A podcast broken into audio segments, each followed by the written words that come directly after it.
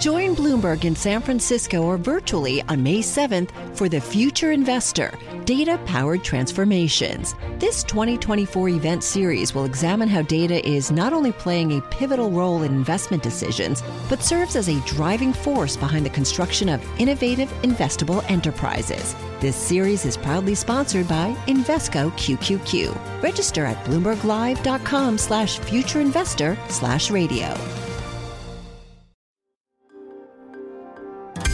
Le entregamos todo lo que necesita saber para comenzar el día. Esto es Bloomberg Daybreak para los que escuchan en América Latina y el resto del mundo.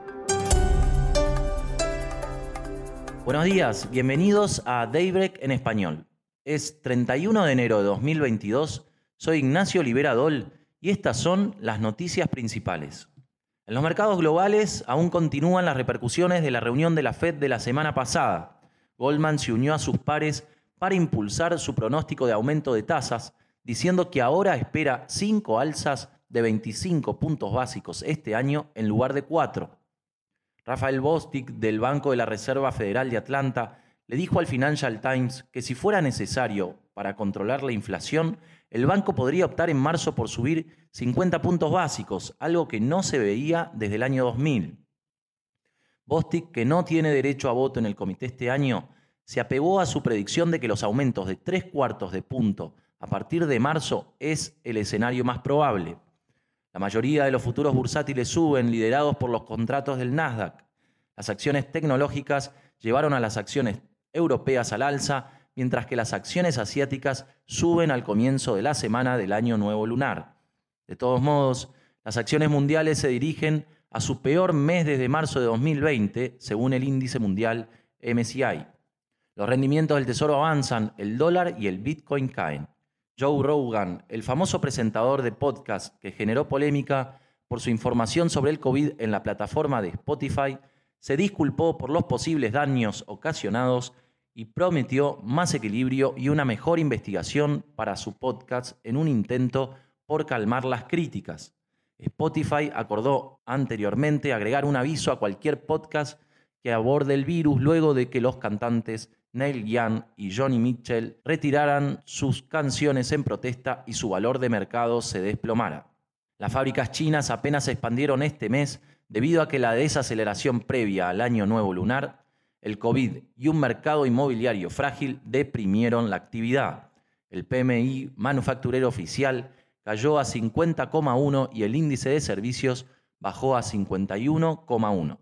Rusia aumentó aún más la cantidad de tropas alrededor de la frontera de Ucrania durante el fin de semana, según dijo el Pentágono. Los senadores están cerca de acordar un proyecto de ley de sanciones que podría castigar a Moscú incluso si el presidente Putin no invade.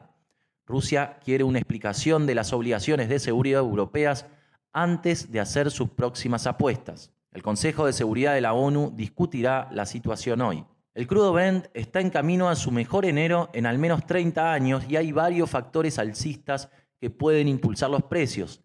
Hay preocupaciones sobre Ucrania, por un lado, con un ataque que pondría fácilmente en juego un alza del crudo a 100 dólares. En México, el PBI se contrajo a fines de 2021, poniendo a la economía en una recesión técnica después de que la escasez de la cadena de suministro y la falta de estímulo fiscal por parte del gobierno perjudicaran la actividad. El PBI cayó un 0,1 en el cuarto trimestre respecto del trimestre anterior, después de que en el tercer trimestre se contrajera 0,4%. En Argentina, los bonos subieron más de 9% el viernes y extienden las ganancias en las primeras operaciones de hoy, luego de que el gobierno anunciara el principio de acuerdo con el FMI. Las acciones acompañaron con avances de hasta el 7% el viernes. El peso en el mercado negro, llamado dólar blue, se fortaleció un 4,3% hasta los 212 pesos por dólar. Eso es todo por hoy. Soy Ignacio Liberadol. Gracias por escucharnos. Para conocer todas las noticias que necesita para comenzar el día, revise Daybreak en español en la app Bloomberg Professional. También puede personalizar Daybreak para recibir las noticias que desee. Eso es todo por hoy. Sintonice mañana Bloomberg Daybreak.